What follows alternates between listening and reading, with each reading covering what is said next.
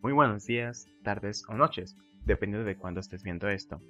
Mi nombre es Sebastián Reyes Bello, alumno de quinto semestre, Grupo A de Bachillerato, de la Escuela Hispano-Mexicana. Y te doy la bienvenida a ti, mi querido oyente, a que disfrutes de este podcast. Hoy vamos a hablar de una maravillosa obra llamada Pedro Páramo, escrita por Juan Rulfo. Antes que nada, cabe resaltar que Juan Rulfo es uno de los grandes escritores en la lengua hispana del siglo XX, que marcó un hito en la literatura mexicana, por lo que es uno de los autores nacionales más leídos en el país y en el extranjero. Pedro Páramo es una novela escrita por el mexicano Juan Rulfo en el año de 1955, que se convirtió en un clásico de la literatura. Se enmarca en un tópico literario universal, el hijo que busca a su padre para reclamar su lugar muy llamativo, ¿verdad? Encarna también una realidad propia del mundo latinoamericano del siglo XX, el papel del caciquismo y la violencia en la conformación social.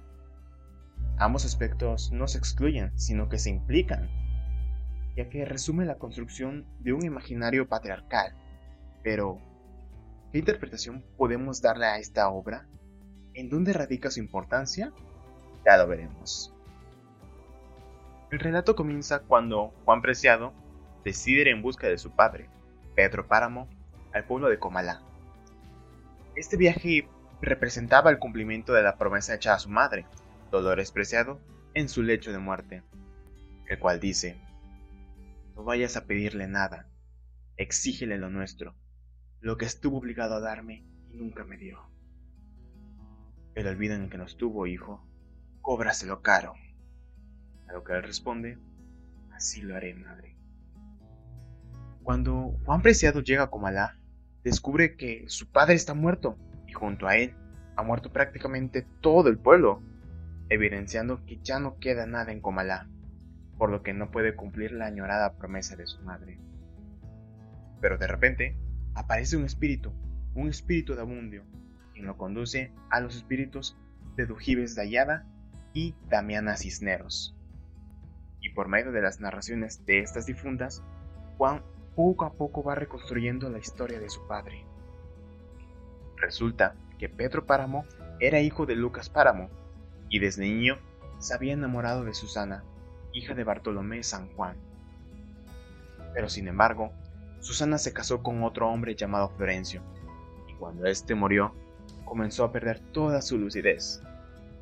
Pero nada de esto le importaba a Pedro, muy desalmado de su parte, si me dejan decirlo, sino solamente tener a Susana, a lo cual se oponía firmemente Bartolomé. Cuando Lucas Páramo muere, padre de Pedro, hereda la hacienda Media Luna, y desde entonces empeñó su vida a conquistar el poder de Comalá, valiéndose de fraudes, asesinatos, violaciones y chantajes. Pero sin duda, lo que más anhelaba Pedro era recuperar a Susana. A fin de hacerse una fortuna, Pedro se casó en comunión de bienes con Dolores Preciado, y tan pronto lo hicieron, se apoderó de todas sus propiedades. Dolores, cuando vio que Pedro Páramo poco a poco se convertía en un tirano, la abandonó para siempre junto a su hijo, Juan Preciado. ¿Qué pasó con toda la gente del pueblo? ¿Qué pasó con Pedro Páramo? ¿Habrá logrado su cometido, el cual era tener a Susana? ¿Y qué pasó con Juan Preciado cuando supo todo lo que hizo su padre? Si quieres saber cómo continúa esta historia, te invito a que leas este maravilloso libro. Estoy muy seguro de que te va a gustar y no te vas a arrepentir. Bueno, ¿qué podemos concluir? Concluimos que el relato de Pedro Páramo no es para nada simple. Muchas voces se entrelazan en un universo donde pareciera que las acciones se sobreponen unas a otras en un tiempo circular y mítico. Yo creo que esta novela logra sintetizar dos corrientes que buscaban un lugar en la literatura mexicana a principios del siglo XX.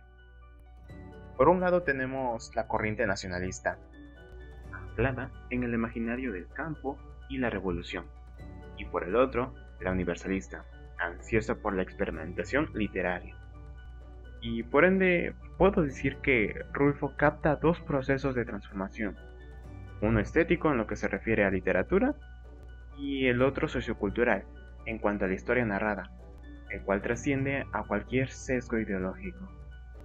Y bueno mis queridos oyentes, hemos llegado al final de este grandioso podcast.